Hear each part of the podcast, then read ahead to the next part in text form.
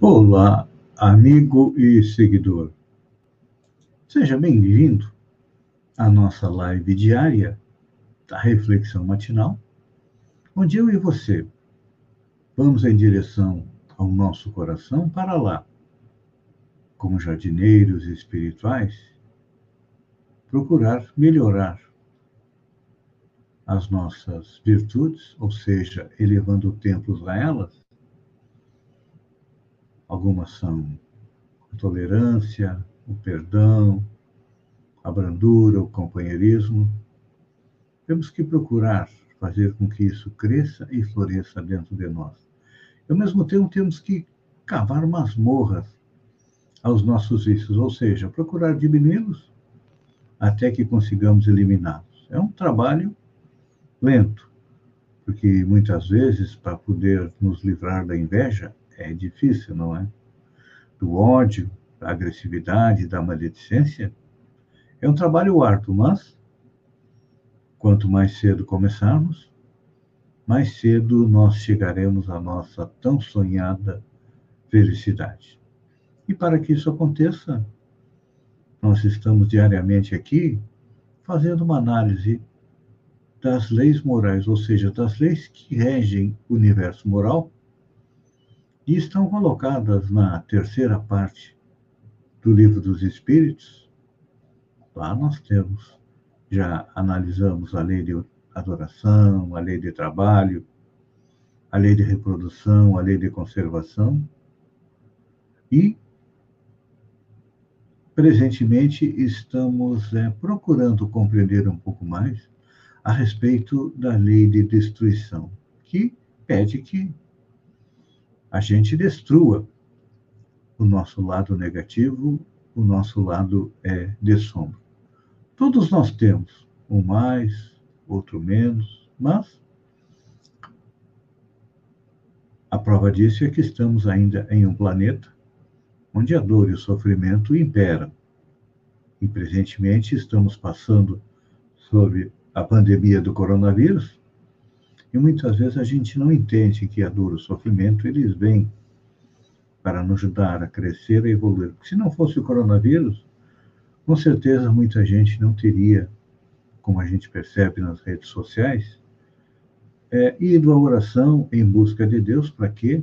Para tentar se livrar do coronavírus. Então, dentro da nossa programação encarnatória, Allan coloca lá no capítulo A Perfeição Moral do Evangelho as características do homem de bem. E o que nós estamos analisando dentro da lei de destruição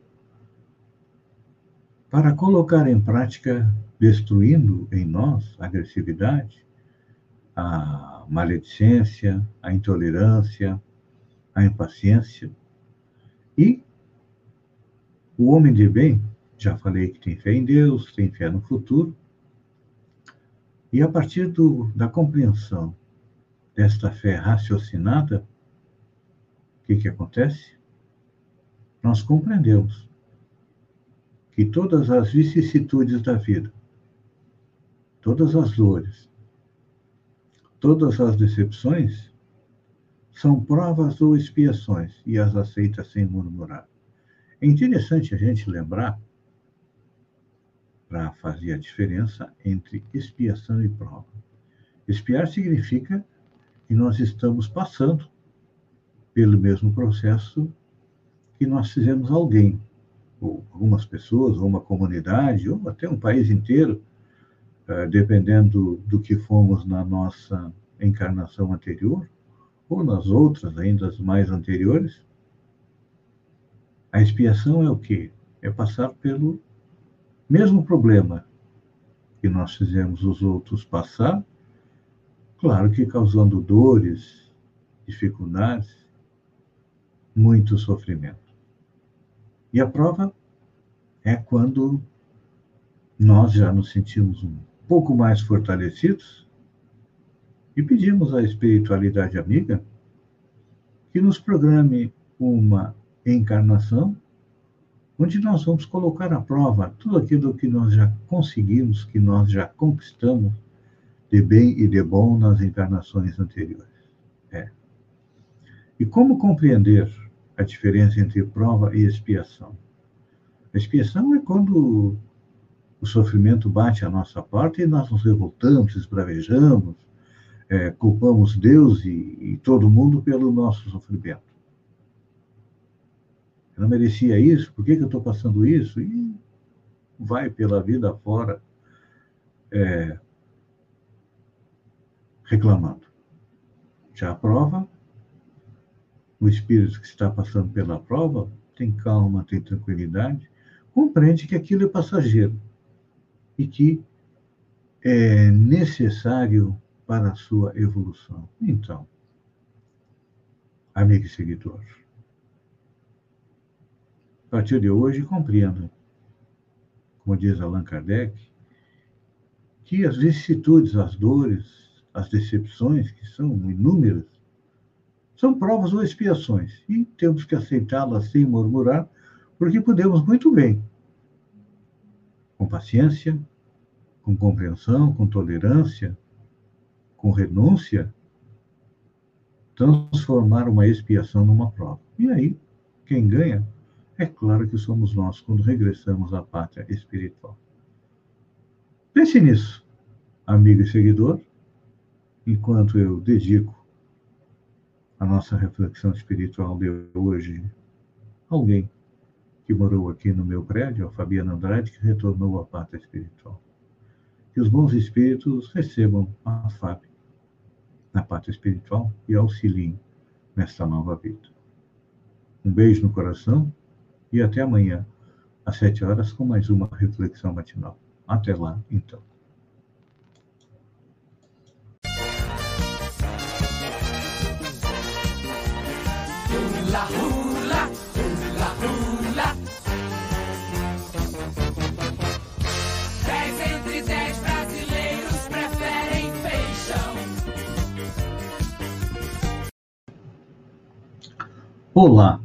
amigo e seguidor. Vem comigo, vem navegar pelo mundo da informação com o programa Bom Dia com Feijão, onde você fica sabendo do que acontece na região, em Santa Catarina, no Brasil e do mundo. Vem comigo, vem e vamos para as notícias da região. Começamos com a iluminação pública de Sombrio.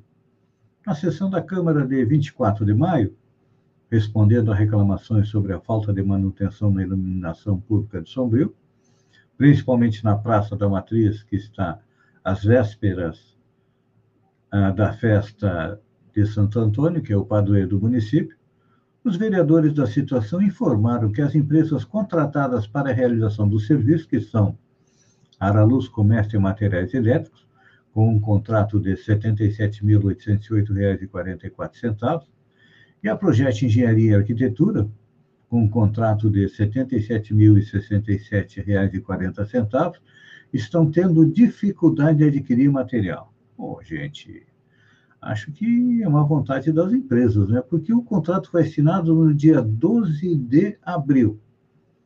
Ou seja, faz um mês que o contrato foi assinado. E o vereador Adriano Magrão está aqui para realmente confirmar que o assunto foi comentado. E olha, todo mundo paga iluminação pública. Até agora já foi arrecadado 584 mil, ou seja, quase 600 mil reais.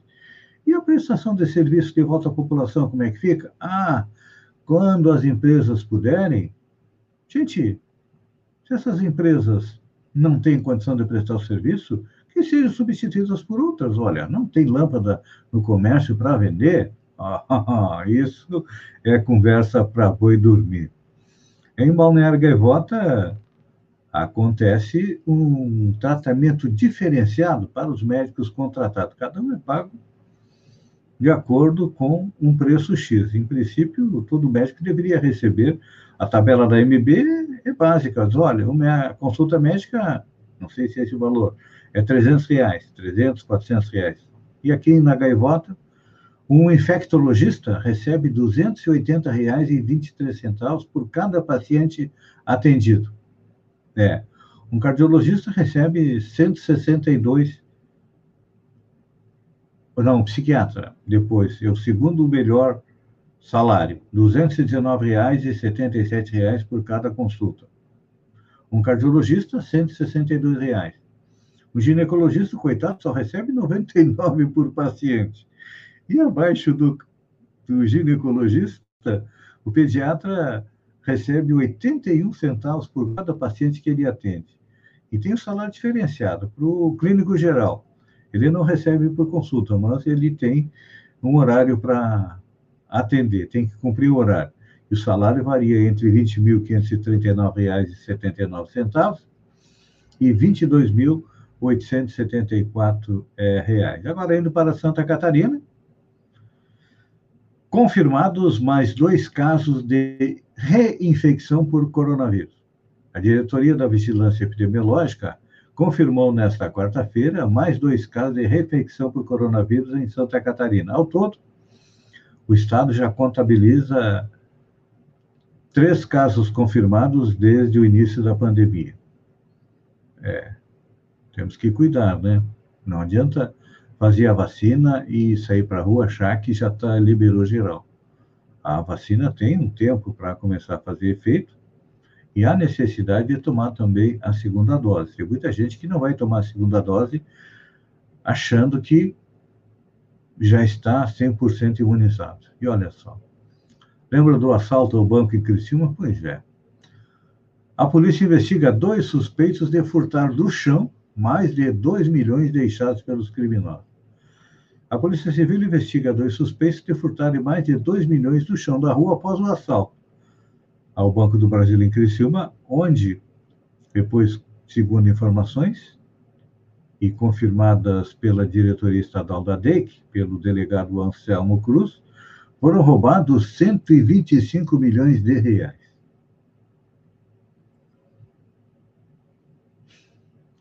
Tem ditado que diz que ladrão que rouba ladrão tem 100 anos de perdão, mas quem acha dinheiro no chão Claro que não é correto, né? Mas é. Acho que é perda de tempo. Deixa o cara aproveitar os 12 milhões. Olha só. Ontem foi dia de depoimento, mais uma testemunha na CPI da Covid. Dessa vez foi Dimas Covas, o diretor do Butantan. E ele disse que o presidente, o Ministério da Saúde recusaram vacina que foram oferecidas desde julho de 2020. Lembram que teve uma data em que estava tudo pronto para assinar o contrato para comprar a Coronavac e o presidente Jair Bolsonaro disse: não, não, vacina chinesa aqui no Brasil não. Vira jacaré, eu acho que é a chinesa que, segundo o presidente Jair Bolsonaro. Então, eu penso quantas pessoas podem ter morrido devido a esta insistência do governo em não comprar vacina e só fazer a população tomar cloroquina. O Estado de São Paulo fez uma matéria divulgando que seriam em torno de 90 mil pessoas que foram o número de idosos que morreram é, depois, entre aquele período de julho até o início da vacinação.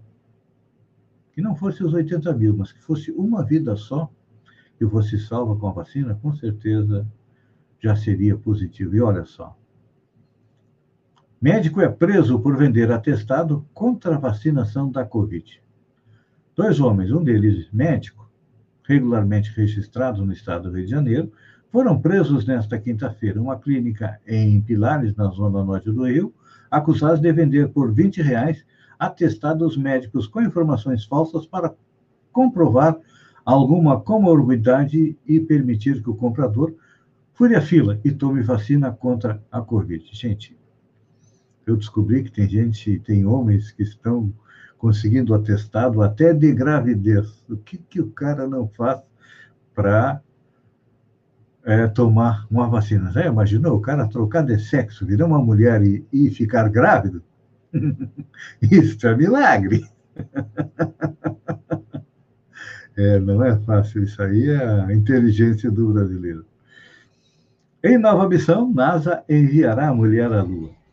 A NASA planeja enviar seu primeiro robô móvel à Lua no fim de 2023 para buscar gelo e outros recursos na superfície lunar. A operação também deve fazer com que uma mulher pouse na Lua pela primeira vez na história. A agência divulgou um relato nesta semana com mais detalhes sobre a missão.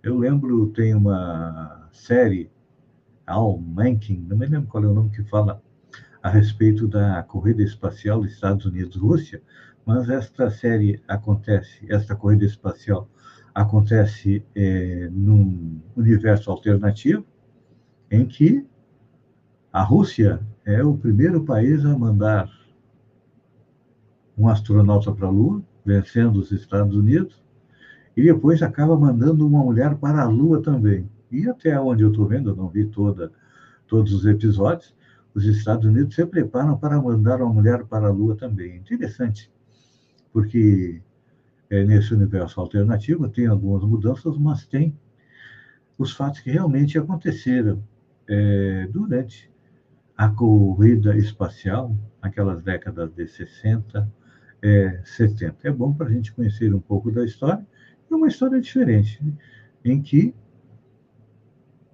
é, acontece no universo alternativo. Tem uma outra série também, O Homem do Castelo Alto, é, que eu também não vi toda, vi acho que dois anos, são quatro anos, em que no futuro o Alemanha e Japão vencem a Segunda Guerra Mundial e dividem os Estados Unidos em três partes. Uma parte eh, fica com liberdade, uma parte pertence ao Japão e outra à Alemanha. Interessante eh, como divertimento, já que muitos de nós estamos eh, em casa devido ao coronavírus, que está chegando aí aqui no Brasil a terceira onda e aqui em Santa Catarina a quarta onda, vamos nos munir destas séries para poder passar o tempo. Amigo e seguidor,